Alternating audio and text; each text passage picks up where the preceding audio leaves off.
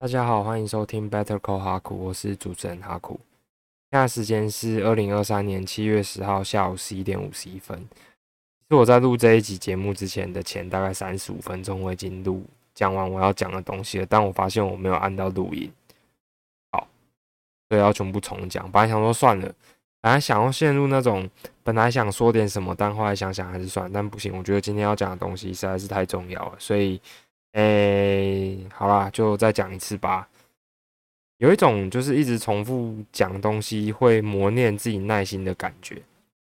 突然有点想起小时候妈妈跟你讲的一些事情，她讲到大了，她还是 就你自己还是那个还是讲不停，可是她就是还是要讲。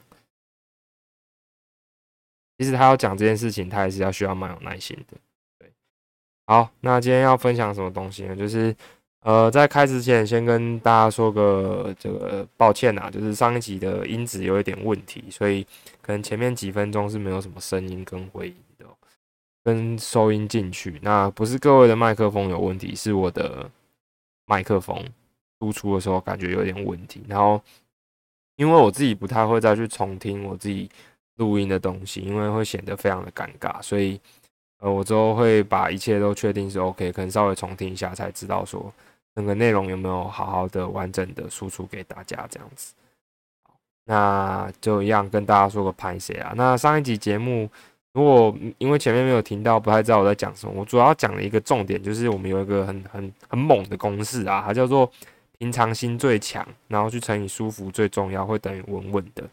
那我们只要越平常心，越不关注任何事情，越让自己处于一个无为而治、顺其自然的状态，你就可以越平常心。那这样就最强，所以自己如果不要有要求，不要任何得失心，就是最强的一个状态。大意上来讲是这个样子，但详细的话呢，可以请大家去后面再稍微再听一下我的一些简单的呃叙述哦。这样子好，那呃今天要跟大家聊的内容是什么？就是想要跟大家聊一下这个我的自媒体经营的整个心得分享啊。那也很快啊，就是。不知不觉就已经二零二三年的七月了，就是今年已经过了一半了。现在想想，真的觉得时间过得真的是非常的快。就是呃，可能小时候到现在，可能十七、十八岁，哎，晃一下就三十了，晃一下就二十二十几了，要结婚生小孩了。然后可能小时候都在叫那个，就是可能要叫阿姨的之类的。然后现在都开始白头发了。然后你呃小时候可能是最小的，就现在开始有人会叫你叔叔了，有人会开始叫你舅舅了，有人会开始叫你可能。在路上会叫你，他叫不是叫哥哥，现在叫你叫叔叔。对，所以时间真的是过得超快的，哦所以呃，不知道大家要好好的把握时间。Time waits for no man。对，大概是这样子。好，那也是因为这个缘故啦，就是时间真的是过超快的。那这个话题本来早就想要跟大家分享，可是，嗯，就是如同刚所说的，时间真的是过超快，就本来想一想，想一想，哎，就已经七月了，所以。想说好吧，就趁现在这个时候，赶快跟大家分享一下。那原本应该会是固定在二跟四，就是去录制节目啦。但是后来发现，如果把自己定锚在那个时候，感觉会让自己很有压力，所以就挑在这个礼拜一的晚上跟大家录制这个节目，分享一下想要讲的内容哦。好，那想要讲的内容主要是聚焦在我就是开始录制自媒体的这一整段的心得分享这样子哦。那我大概粗浅的把它分成几个类别啦，就是第一个就是，呃，我为什么会想要录，然后第二个是原本当初的规划，然后跟现在实际上的做法的差异，然后第三个可能就是个别工具到现在的一些经营的想法这样。然后第一个为什么会想要录的原因就很简单，就是那时候，呃，可能看了几本书之后就觉得说，哎呦，这个感觉搞自媒体蛮有搞头的哦，那。一方面也是因为觉得自己是一个很就是蛮有蛮喜欢讲话，或者说很蛮有一些想法，但是这种东西你平常就不可能跟大多数的人聊嘛，就是没有人有那个时间听你在那边讲十几或二十几分钟，可能很严肃，可能很轻松，我也不知道什么，反正就是大家聊天的那个 tempo 不太会是这种，就是深度一对一，然后人家全程 shut up，然后听你讲，不会是这种。那要完整的把一个想法给论述出来呢，可能也没有太多这样子的机会。那可能自己又想要好好记录，所以就想说透过这样子的方式，还蛮不错的，所以就就这样子开始了。那第二个理由也是觉得说，就是呃，要替自己留下一点东西啊，然后可以稍微记录一下，然后也是单纯想说来玩玩看。那因为自己也不是什么行销啊，或者是社群经营专业，那想说这到底是怎么样弄？为什么理科太太弄得起啊，艾丽莎莎弄得起啊？那没道理我弄不起来吧？所以我自己就来弄一下，这样非常 naive 的一个理由，但确实是这样。那再来就是。呃，想说可以透过这种方式，可能抛砖引玉，然后呃分享知识吧。我觉得这是一个蛮不错的诱引跟心态，这样子。所以一开始啊，当然我不否认，也有想要就是可能透过这个方式去呃 make a fortune，就是赚一点财富。我不否认有这样子的成分存在。那当初也是看到了一些书，那也是在讲说。呃，要怎么样透过这个自媒体的方式，然后去赚赚一些属于自己的财富，所以就觉得这样还感觉是一个蛮不错的方式啊。那呃，自己当初在整个录制的过程，就如同我打在字界的地方，是听完我这个 EP 二九零关于 Novel 的这个推文然后 tweet 之后，打算来深度创作的一个内容，所以也算是我自己给我二零二三年的一个小目标。好。那我就一一的讲一下，说我可能二零二三年当初定的目标跟现在实际的执行状况，然后跟各个工具使用上面的心得这样走。那希望这集的内容大家会觉得还不错。那其实我也是蛮鼓励，就是身边的朋友或者是听众，或者是我不知道，就是可能呃有才华的人、有想法的人，其实都可以多方尝试看看。虽然我知道说可能。每天被 stuck 在工作的时候，就时间就已经很不够，下班回去就累要爆，怎么还有时间可以做这个？我都懂。可是如果你愿意尝试看看的话，其实习惯是一个很可怕的地方。就很像你觉得今天一个可能欧洲人或干嘛，他能够受得了台湾这样子的劳动环境吗？受不了嘛？可是他如果从小在台湾长大，他就会觉得还好。为什么？因为习惯是一件很可怕的事情，所以。呃，如果你建立起自己的习惯的时候，其实都会还好，所以我还蛮我鼓励吧。就是如果说，因为我觉得我身边其实比我厉害的人多太多了啦，就是嗯，钱赚的比我多很多，书读的比我多很多，然后可能人生体验也比我多多很多，但是都非常非常低调，然后可能平常就哎呀没有啦，这个还好啦这样。所以我觉得如果可以大家多出来抛砖引玉，还蛮不错的。那。也很怕自己这样是在做一个就是献丑的动作，因为其实，呃，简单来讲，可能之后听就会觉得很羞耻吧，就很像现在回去看，可能国高中的时候在脸书上面发的东西，因为觉得真的是下戏下井这种感觉，但不知道就当做是一个纪念吧，可能老了回来听会别有一番滋味。但就如果可以的话，我觉得大家多分享还蛮不错。好，那我们就一个一个跟大家分享一下我自己的一个心得。那第一个今年想要完成的一个事情是录制英文的线上课程。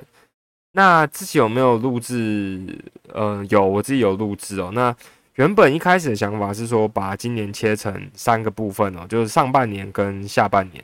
那下半年又各分成三个月这样子哦。所以等于说，Q one 跟 Q two 就是第一季跟第二季专心录制英文线上课程的初级的部分。那第一个原因是因为想要把它当成是一个。算是一个 beta 版吧，一个测试版的概念，就是看一下说这样子的方式可不可行，然后可不可以吸引到够多的呃群众，一个就是够多的基数这样子，然后有没有办法累积够多的整个，不是说是呃课程的达成度，然后销售的完成度之类的，那再决定说可能这个 Q 三跟 Q 四就是等于说是。呃，下半年的这两季有没有办法继续接着完成？所以本来的规划是上半年做初级，那下半年分别就是录制呃这个多义跟商用英文以及雅思哦。那自己也会下场去考一下雅思，然后做一个即时的心得分享。但因为现在上半年的整个经验让我觉得，就是投入的跟获得的东西是不成正比，所以可能不会继续。呃，可能之后有机会吧，但应该不会是今年，就是继续投入下半年的这个尝试，因为毕竟要录制这种线上课程的东西，其实很花我的时间。就是我还要去，因为我总不可能讲一些干的嘛，我一定要就是你要做这种东西，你自己要做好那个查证义务，所以我也会希望说我我讲的东西的品质是有道德，就是不要浪费大家的生命。真的长越大越觉得不要浪费彼此的生命，好不好？无论说你是做什么事情，可能工作或者是呃另外一半或者是朋友什么干嘛，你有什么不爽的，你就直接讲，不要在那边冷战，不要在那边拖拖什么拖啊，就是要讲就直接讲清楚，好吧？工作也是一样，而你不开心，你不想做哦，啊你就不要那么硬要搞人家，你要搞到人家一定要自己什么签什么自愿离职书，你就是对不对？你就是够肿一点，你就直接跟他说，我就是要把你火掉，就是学学某光。某一个科技厂就是要把你火掉，我就给你钱，你赶快给我滚，不要浪费大家的时间。突然想到，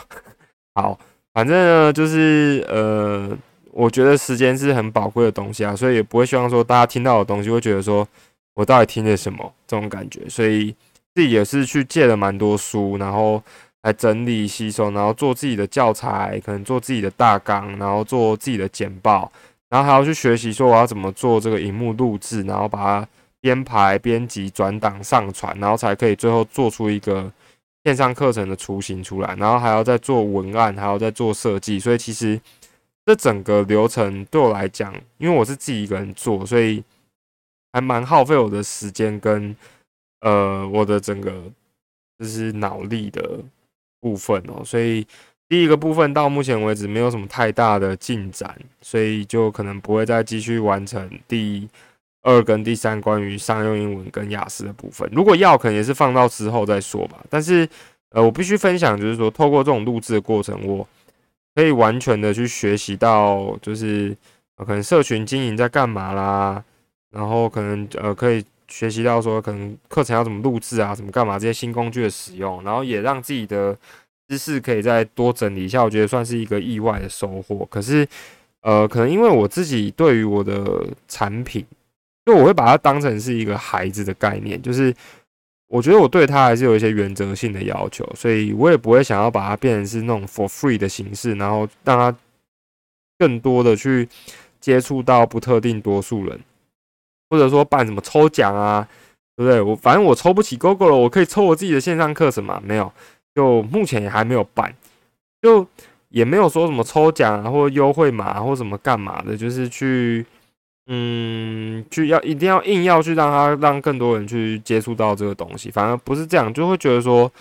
他对我来说他就是有价值的，毕竟是我很 serious 的，也不是说到 serious，就是我很认真的去看待这个东西，然后花了我的时间，花了我的精力，我不希望它变成是一个免费的东西，就是可能让大家会觉得说有一种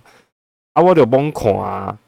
啊有我就看啊，反正是免钱的这种感觉，就是它不是一个免钱货。那可能也同样因为这样子的概念吧，因为你要花钱去买一个东西的时候，你对它认真的程度就会直线上升。那也因为这样子，可能没有办法接触到非常非常多的受众，所以我觉得哎也没关系，反正我就是重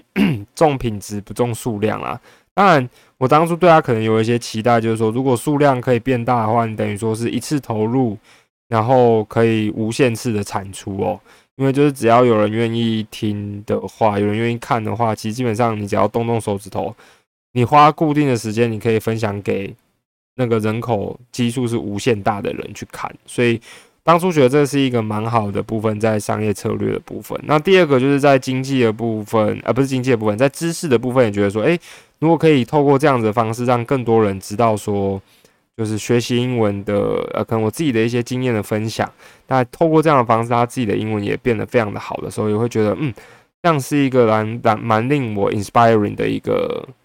一个过程的一个途径，这样子。所以线上课程的部分大概是到这边。那我不否认啊，当初也是看到可能艾丽莎莎啊，或者是理科太太，就是说，哎，他们都可以录，为什么我不行录？我就录了，对，就真的是有够拿衣服的。可是目前看起来，我觉得这个难度也是偏高。那可能要自己有一点个人品牌的建立，然后粘着度要够高。因为其实我后来有去思考这件事情，就是如果说我今天用付费的，然后我没有把它用免费的，第一个，即便是免费的，网络上面已经充斥太多免费的线上课程资源了。你今天可以去上 Stanford，你今天可以去上 Harvard，你可以上 Cambridge 的英文课程。你为什么要花钱？你为什么要来看我的？然后再来是我又要付费，那可能呃会愿意付费到看线上课程的部分，要么就是已经是我之前的学生，或者是同事，或者是身边的人，whatever，反反正就是对我可能有一定的可信性，然后觉得说我是可以值得信赖的、reliable 的，才会愿意这样做。可是这样子做的人口基数可能就会没有那么大，因为不是对不特定多数人，可能那个人口基数是超大的这样子。对，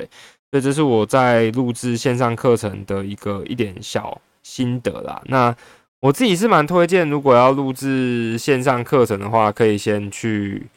呃想想看自己要分享什么内容，因为我觉得这个途径虽然说呃我做的呃可能回收没有到很好，可是。我弄到现在，我是觉得非常非常开心。就这个东西是我觉得二零二三年做了一个蛮开心的一件事情。就是之后如果有人有需要，可能我的阿、我的小孩或者是我的孙呐之类的要学英文，你可以阿公可以放阿公三十年前录的线上课程给你听诶，所以我就觉得蛮有成就感的。希望到时候 Google 还在啦。好，那第二个有录制呢，就是自己的个人网站的部分，有经营自己的个人网站嘛。那个人网站当初也是一样，从零开始到就是自己学习，那也是用一个自媒体的角度去切入，所以包括说这个呃 server 也是自己租的，然后网站也是自己架的，然后 WordPress 啊串接啊什么干嘛，然后租一些虚拟伺服器，全部都自己一手包办，然后花很多时间在学习哦。那也透过这样的方式去间接去接触到说，可能现在所谓的。城市设计师或城市相关行业的这个工作，包括说你要做前端的，你要会写 JavaScript，你要会写可能 Java 之类的。那可能做后端，你要会 Python，你要会可能不知道可能 R 吧之类的，你要会做一些数据分析的东西。那当然，透过这样的方式，大概去接触到说，就是这些行业工作有哪些？因为你在架的过程中，你一定会遇到说，你要修城市码啊。或者说跟 UI、U 叉工作有关系的，你要做什么背景、布景主题啊？你的排版格式、样式设计要是怎么样啊？然后你的整个网页的布置、你的 header、你的 footer 是要是怎么样的？那全部都一手包办。那我遇到一些卡住或不行的地方，还是要去上 GitHub 查，然后去弄弄程式码。那虽然是蛮简单的一个。地方，因为你就是抄一抄、弄一弄就可以可以用了嘛。但是就透过这种方式去接触到说所谓的城市设计师，然后我就觉得这些人真的是一些很辛苦的行业啦。就是大家在逛网拍的时候，要记得说背后有几颗很新鲜的肝脏帮我们维护网站这样子。那后端的部分可能就比较没有详细的去使用到，但是有用到类似的概念，就是因为我有把我的网站去串接成去 Google 分析那边，所以就可以看到说我的后台数据流量是怎么样。那整个使用下来，花了我也是一堆时间，然后放了一堆文章啊，什么干嘛的。那其实到后来的心得是，呃，就很像很多人都说，经营部落格或自媒体，你一定要有自己的网站。这个我蛮认同，你一定要有自己的网站。可是你要有自己的网站，你可以干嘛？就是你讲的东西有这么的不可取代性吗？你讲的东西有内容这么独到吗？我觉得。你要有办法，除了让人家逛到网站内容，然后还特别去订阅、去查你的网站，其实算是一件蛮不容易的事情。包括像我现在，我固定会去看的网站，可能也就固定那一两个而已。包括说绿角的财经笔记啊，这种就是绿角大的网站，而且它是用 blog post，它是用布洛克、布罗格的形式哦，这样子。所以我觉得要架网站之前要先三思啊，因为它每个月其实你要去维护那个网站，你是要付一定。金额比例去维护的，所以等于说我每个月都还在扣扣钱去维持这个网站的，呃，可以去搜寻 bettercallhaku.com 的这个营运啊，所以我会觉得说，可能之后之后就会把它拿掉，因为毕竟说它整体效益来说没有到很高，也没有什么太大的回收。那原本也有想说，可能可以透过这样子的方式去得到可能不知道 Google 广告啊、弹入式视窗啊什么干嘛的一些收入或收益哦，但后来经营之后才发现，说 no 就是待机母系的往狼行为，叫你干单，就那个门槛，其实我觉得算是偏偏高，就是你不重复的访客拜访次数要达到一个点才可以去申请，大概是这样。但是总结上述，如果是要录个人网站，或者是想要呃用线上课程的部分，我自己是比较推荐线上课程啊。其实其实也不是说只专注于线上课程，就包括但不限于线上课程。例如说，你会自己画图、自己摄影，你有自己的产品、著作权、商标、专利或资产，就等于说是数位资产。我觉得都是一个很很好的切入方式。这样子，好，所以呃，针对上半年的部分，我自己是有完成我当初在呃可能字界上面给自己立的 flag 啦，就是要录制英文的线上课程，然后更新网站的部分。好，那再来就讲到个别的一些社群媒体啊，像是这个 podcast。其实 podcast 用到现在，我觉得是我自己最喜欢的一个平台，因为呃，讲话对我来说没有什么太大的负担。那再来就是，我觉得透过 podcast 的方式，其实它整个流程是很顺的，就是你只要麦克风插进去，然后不要像我一开头这样北齐忘记按到录音之后，你就按个结束，然后上传，这样就结束了。就是你也不用做太多的呃东西，然后可以很很自然的分享。那一方面可以训练自己的口条跟表达方式啊，那再来就是，我觉得其实一直打字的方式其实是蛮累的，所以我觉得，呃，podcast 对我来说是一个还蛮好的更新方式。那也可以把比较长的内容去很缜密的，然后跟其他人分享哦。那因为就像刚刚一开始跟大家分享，你要跟大家讲一个很长的内容的，不论说是知识或你自己的看法的时候，其实不太会有人想要。有这样子的时间在日常聊天，我们会这样互动，就不会有人说：“哎，你有什么看法？”然后你就直接看看着他，然后开始跟他讲，讲了可能三十分钟，然后最后说你有什么问题嘛？然后他再跟你讲三十分钟，不会有人是这样子互动的。所以我觉得 Podcast 可以让我把我自己的想法跟一些记录，可以很有效的，就是充分的传达在这个上面。这样子的媒介是我喜欢的。那 Podcast 的录制的话，呃，我自己给自己的规划，原本预计是。礼拜二跟礼拜四固定就是呃播一篇。那原本的规划是想说先以英文分享为主，那后来就越来越皮，越来越皮。就除了英文之外呢，也接触到一些日常生活跟自己的个人主观的想法也分享上去了。那当然也有知识相关的跟英文学习的啦。那分享到后来就觉得蛮有趣的，那也蛮喜欢 podcast 这个分享的方式的，所以。这个没有意外，应该还会继续更新，可是可能就不会给自己太大的压力，就说你一定要完成什么怎么样。毕竟，就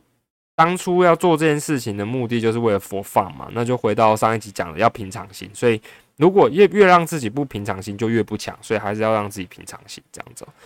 那 podcast 的部分呢，我自己是用 First Story 的呃这个 hosting 的 platform。那我觉得 First Story 还蛮不错，那我也是蛮鼓励跟推荐大家，如果有什么想法。一样啊，就是呃，可以多出来跟大家分享，我觉得很很这样很赞，真的很赞。好，所以这个是针对 Podcast 的的部分。那 Hosting 平台我是推荐用 First Story。那但是在录 Podcast 的时候要稍微注意一下，就是可能一样啊，就是你做每一件事情背后都有一些相对应的门槛要去注意，像是你的背景的环境音会不会收进去啊？你的麦克风会不会支援降噪啊？你是电容式的麦克风，还是不是这个呃 USB 的麦克风？就是随插即录的，还是说你要有一个控制的界面？那你是这个收音比较敏感的，是向心型的，还是什么干嘛？这个都是一些坑。那我觉得如果要详细的去探究这些呢，其实是要花蛮多时间的。那我是推荐大家如果要录，可以去听百灵果，它有。一系列在教大家怎么样录制 podcast 的的的 podcast 或 YouTube，好像几集吧，我那时候有看，我觉得还蛮不错。然后再来还有这个呃，应该是这个好好柠檬，好柠檬好像是他老婆，就是忘记叫什么，反正就是一个很专业的。对于声音很专业的一个 YouTuber，然后他有分享开箱麦克风的影片，那时候我看我觉得很不错，应该叫好柠檬吧，我如果没记错的话。好，哎，微微微微大伟应该是对，好柠檬好像是他老婆，如果是的话，不好意思，就是我记错了。那他讲的内容我觉得蛮不错，当初我有透过这样的方式去挑麦克风哦，所以。其实，呃，录制 podcast 最主要就是你要有一支很赞的麦克风，然后你要让你的音质很好，因为其实你的音质很烂，就没有人想要听。就像我上上一次录节目的时候，前面两分钟没声音，结果反而超多人传讯息给我，说：“哎，你那个麦克风坏掉了。”默默的有点感动，就是哎，真的有人在听我的节目，哎，好感动哦。这样好，那这个是针对 podcast 的部分。那 podcast 的一点心得就是，我觉得你要讲的内容要够。呃，让大家有一种就是有一种陪伴的感觉，就是也不一定说你听完要有那种收获或干嘛，因为每个人对他的取向不一样。可是我觉得你要有办法让大家觉得说我可以顺顺的把这个节目给播完，然后想要再去听下一集，就不会比较像是说，呃，可能有一个压力的去存在去收听，因为大家在收听的时时候可能是，呃，可能做家事啊，或通勤啊，或可能一般在 relax 的时候，所以，呃，我觉得尤其在录 podcast 的时候，可能其他人还会多。份工做其他事情，例如说扫地啊，或者什么干嘛泡奶，所以呃，我觉得声音的音质要顾啦，然后内容也要顾一下，对，所以这是 podcast 部分。那没有意外会继续更新下去，当然就是佛系。那 podcast 录到现在，我觉得也是蛮开心的，就是感觉好像自己就是 do something 的感觉，嘿嘿，I have a I have my own podcast 这样，但 I don't know，就是反正就录好玩的啦。那再来就是这个啊，Instagram 跟这个 Facebook，然后还有最新的 Threads 跟 Twitter。那稍微讲一下我对各平台的看法。那呃，Facebook 我觉得比较适合拿来写长文，但其实现在发现说，如果你要拿来写一些短的很干的东西，其实好像也没差。但是我觉得 Facebook 算是整合性最高的一个平台，就是你可以 PO 网址，你可以 PO PO 图片，你可以 PO 照片。然后你也可以单纯是长文的方式，就是上面接受度偏高，然后年龄层也偏大。那我自己用 Facebook 跟这个 Instagram 的方式，我是用它的一个商业账号的网站 Business Suite，然后做这个预先的排程，所以我会把我的可能读书笔记，然后预先排成，然后分享到 Facebook 跟 Instagram 上面。那其他有什么详细的要补充，可能就用。text 打字的方式，然后更新在上面哦。所以那 Facebook 我目前使用的方式是这样子，就是呃，可能 po 一些比较长的内容，那把它跟 Facebook 跟 Instagram 做一个串联，这样子。好，那没有什么太大的心得要分享，就是我觉得如果你在上面愿意多写，然后写一些正经的话，那个应该是会蛮有成效，因为它毕竟就是比较老嘛。那上面的用户群数的基数是比较大的，但如果说要以整个互动跟触及来说，Instagram 会比 Facebook 好非常非常多。但是 Instagram 有一个重点就是你要会做图片。那像我这种就钢铁直男，就像你看，我刚刚已经讲了，我要录线上课程，我要录 Podcast，我要学怎么架网站，所以超级无敌多东西要学，实在是没有办法把所有东西都做到样样精通哦。所以排版啊，做字型啊，什么干嘛，就弄得没有很美观。但偏偏 Instagram 非常非常吃这一点，所以可能就是搞到现在我的那个读书笔记，我也是懒得在那边重新排版打字啊，因为毕竟我就是把我自己读书的东西分享上来给大家看嘛，就是你要看你就看，你不看也没差，反正我主要是给我自己看的为主啦。对，所以呃，我就直接用拍照的方式，这样比较快，比较 old school，但真的比较快。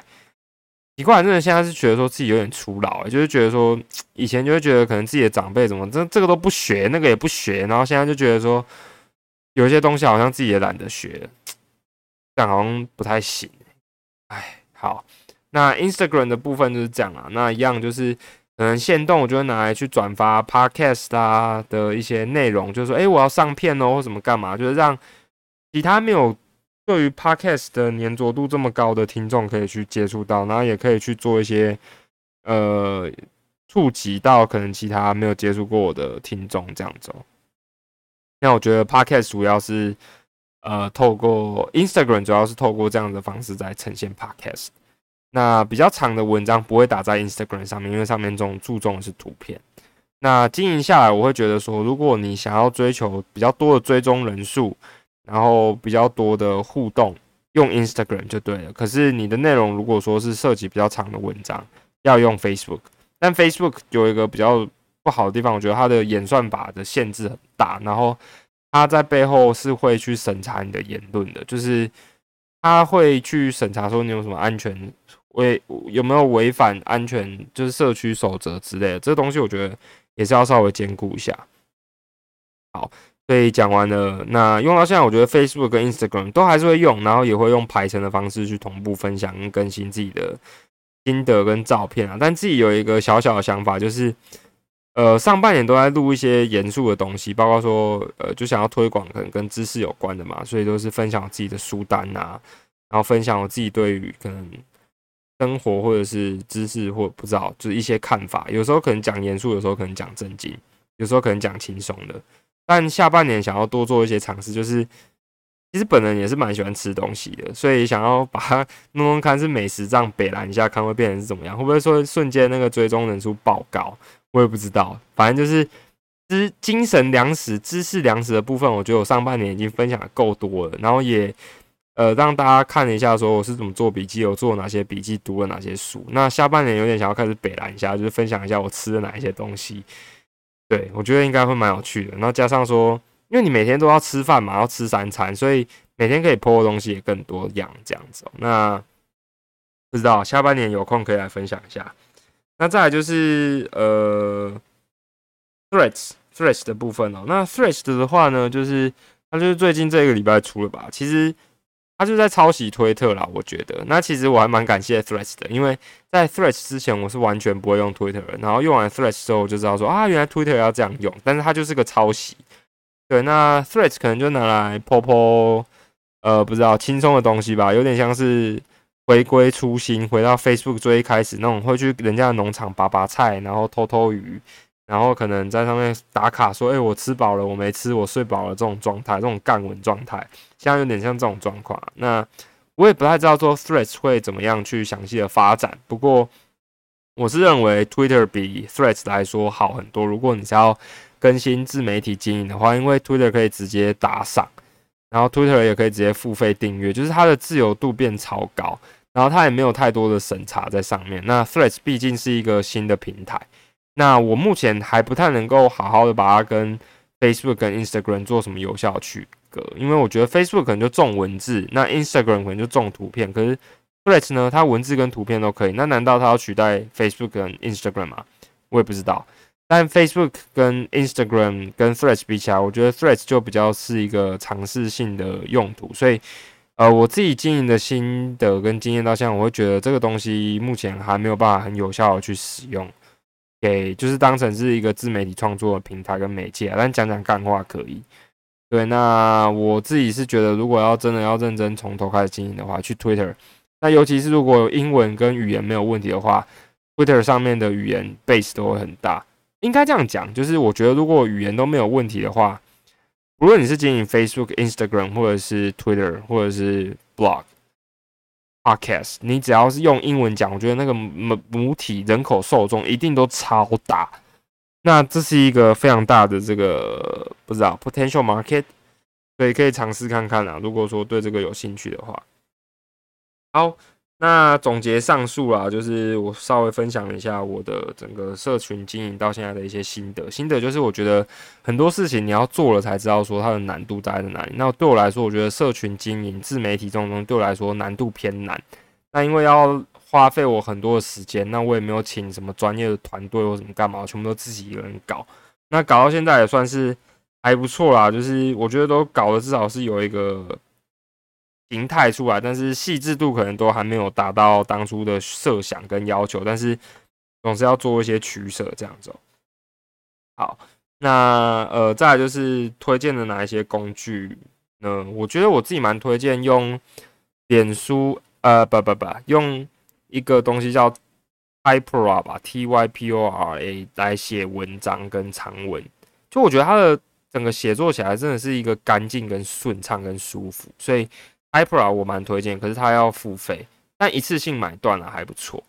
然后这个 Podcast 有讲嘛，就是 First Story。那 Facebook 跟 Instagram 就是善用那个 Business Suit 去排程这样子。哦然后善用 Hashtag，Hashtag 真的很重要。你有下 Hashtag 下对的话，你会吸引到非常非常多人的按赞。对，然后看要不要做一些特定的主题啊，可能不知道。能做美食开箱啊、健身啊、美容啊，或者是你要做色色的东西，其实网络有一个好处，就是它的那个人口基数够大，你都可以找到你相对应的受众啊。但是如果可以的话，还是聚焦在一个特定的主题上面会比较好。就像我就是比较发散，因为我就是做一个开心的，我不会就是聚焦说啊，我一定要百分之九十的内容都做这个，然后其他十趴的话，我要就是可能分享，就是我可能就觉得我想要什么就分享什么。那这大概是我目前为止更新的一个心得啦，就上半年到现在就觉得，呃，从这上面学到蛮多东西，包括说怎么样做社群，怎么样经营，怎么样写文案呐，怎么样架网站，怎么样录 podcast，怎么样去行销，怎么样推广。那有一种自己事业的这种感觉，但虽然说是这个耐米户啦，其实也不算事业，根本就其实讲难听点也没赚什么钱呐，那根本就不能算赚钱，那。就是也没什么获利，这样子，就是完全是一个做开心的。就如同我刚刚讲的，我每个月用网站营运，我就付固定付出一笔钱了。对，所以你说获利嘛，其实我觉得没有获利啦。对，就完全是做开心的，然后让大家做一个就是身体健康的。那整个触及啊什么干嘛的，都是偏向是，我觉得还没有走出去很外围的地方。但是哦，我有写过一篇爆款，就是我写那个 Sam Altman。关于 Chat GPT 的文章，好像浏览次数是其他文章的一百倍以上吧，还是两百倍以上？我就觉得说，其实有时候会被看见的话，就是会被看见啊。对，因为我觉得那个内容我写的是，就是蛮认真用心写的，跟其他篇的篇幅跟长度、内容跟品质是不太一样。那很明显的写这个东西的触及就有拉高。那所以如果说真的想要透过自媒体创业，而不是说想要做一个玩票性质的话，可能可以考虑看看，好，所以总结一下，我觉得 Instagram 可不可以做？可以，但我觉得，呃，不论说是做 Instagram、Facebook，或者是 Podcast，或者是甚至让 YouTuber，都有种无心插柳柳成枝的感觉。你永远不知道说演算法什么时候会来找你啊，所以，呃，